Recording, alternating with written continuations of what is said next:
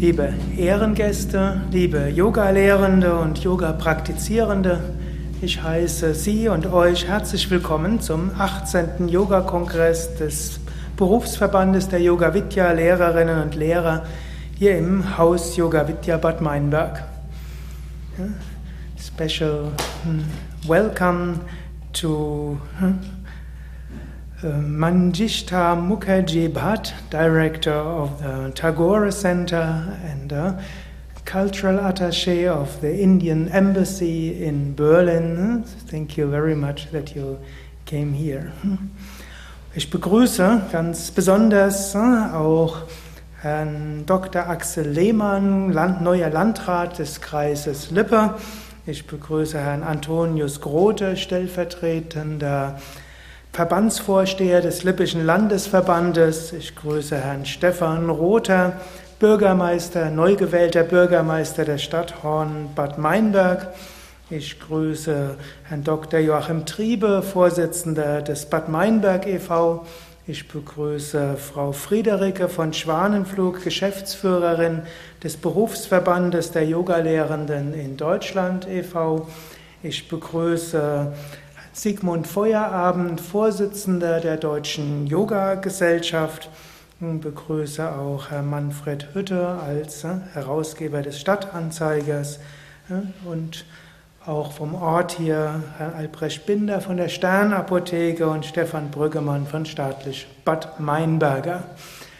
So mit diesen Ehrengästen aus dem, aus dem Yoga, aus Indien, aus den aus Politik und Gesellschaft hier Bad Meinberg und Lippe wird, glaube ich, gezeigt, dass dies ein wichtiger Kongress ist und werden wird und dass wir damit einiges Gutes bewegen wollen. Dieser Yoga-Kongress steht unter dem besonderen Motto, Motto Yoga in Prävention und Therapie. Yoga hat sich inzwischen etabliert als hochwirksame Methode, um Gesundheit zu erhalten und auch um wieder gesund zu werden. Die moderne Gesundheitsforschung zeigt, dass die Gesundheitsratschläge der alten Yogis hochmodern sind, sich als hochwirksam gezeigt haben. Das, wofür Yogis noch vor 50 und 100 Jahren belächelt wurde, hm, das gilt heute als allgemeiner Standard, dass Bewegung, Entspannung, gesunde Ernährung, viel, viel Obst, Gemüse, Vollkorn, dass das wichtig ist, dass man liebevolle Beziehungen zu seinen Mitmenschen pflegen soll und dass man Sinn in seinem Leben sieht und dass all das für Gesundheit gut ist. Heutzutage gilt das als Standard der Schulmedizin. Man kann auch sagen, dass Yoga eine evidenzbasierte Methode für Prävention und Therapie ist. Man kann auch sagen, Yoga ist die am besten nachgewiesene Methode der Komplementärmedizin gibt inzwischen tausende von Studien, die die Wirkung von Yoga zeigen. Man könnte auch sagen, in, vielen in vielerlei Hinsicht ist Yoga schon Teil der Schulmedizin geworden. Und darum wird es gehen, darüber zu sprechen, darüber Erfahrungen zu machen, insbesondere auch Yoga-Lehrenden zu zeigen, hm, wie Yoga wirken kann als Prävention und als Therapie. Yoga wirkt als Prävention, also vorbeugend.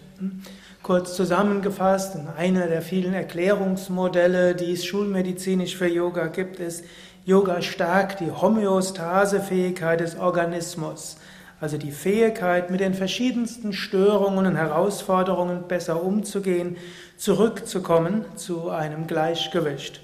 Man könnte auch sagen, wer Yoga übt, wird äh, seltener krank oder wenn man es auch plakativ sagen kann, Yoga macht gesünder als gesund, sodass äh, wenn man irgendwelche Herausforderungen hat, dann ist die Wahrscheinlichkeit geringer, dass man krank wird.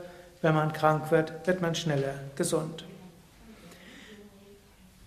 Yoga ist aber nicht nur Prävention, Yoga ist auch Therapie. Und hier an diesem Kongress sprechen hochkarätige Referenten über die Erfahrungen bezüglich Yoga in Prävention und Therapie. Einige Universitätswissenschaftler stellen empirische Studien vor, die zeigen, wie Yoga wirkt. Mediziner erläutern medizinische Modelle, wie und wie und warum Yoga wirkt. Das ist nämlich auch das Schöne.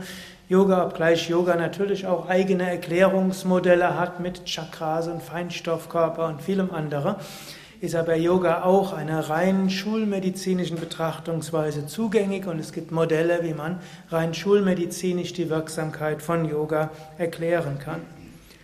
Yoga-Therapeuten stellen Yogatechniken und Yogastunden vor, die bei spezifischen Symptomen hilfreich sind. Verbindungen mit anderen Techniken und Methoden aus Medizin, Psychotherapie, Sportmedizin, Naturheilkunde werden vorgestellt. Yoga-Lehrende und Yogatherapeuten bekommen so viele Anregungen für ihren Yoga-Unterricht, für die Yogatherapie. Ärzte, Heilpraktiker und anderes medizinisches Fachpersonal können so Einblicke bekommen in die Möglichkeiten des Yoga und wie man Yoga in die Medizin integrieren kann. Und schließlich von Krankheit Betroffene oder ihre Angehörigen bekommen eine Übersicht, was Yoga eventuell für ihr Krankheitsbild tun kann, wo die Möglichkeiten von Yoga liegen und natürlich auch, wo die Grenzen von Yoga liegen, die ja selbstverständlich auch existieren. Und in vielerlei Hinsicht verbindet sich Schulmedizin, Naturheilkunde, Yoga in einem ganzheitlicher Medizin. Das Programm ist sehr reichhaltig. Wir haben wieder etwa 50 Referenten und Yogalehrerinnen und Yogalehrer, die an diesem Wochenende ihre ja, Erfahrungen teilen und ihre Forschungen vorstellen. Und einige der Indikationen, für die an diesem Kongress Yogatherapie vorgestellt wird, sind Sturzprophylaxe, Stressreduktion, Herzerkrankungen, Gelenkbeschwerden, Bindegewebserkrankungen, Depression, Burnout, Demenz, Altersbeschwerden, Anti-Aging, Aggressionsabbau, Wechseljahre, Übergewicht, Suchterkrankungen, Rückenbeschwerden, chronische Erkrankungen, psychische Störungen. Yoga wirkt noch auf sehr viel mehr, aber das sind die Erkrankungen, die ich mindestens beim Durchgehen der Broschüre hm, identifizieren konnte, für die ihr an diesem Wochenende fachkundige Tipps bekommen könnt.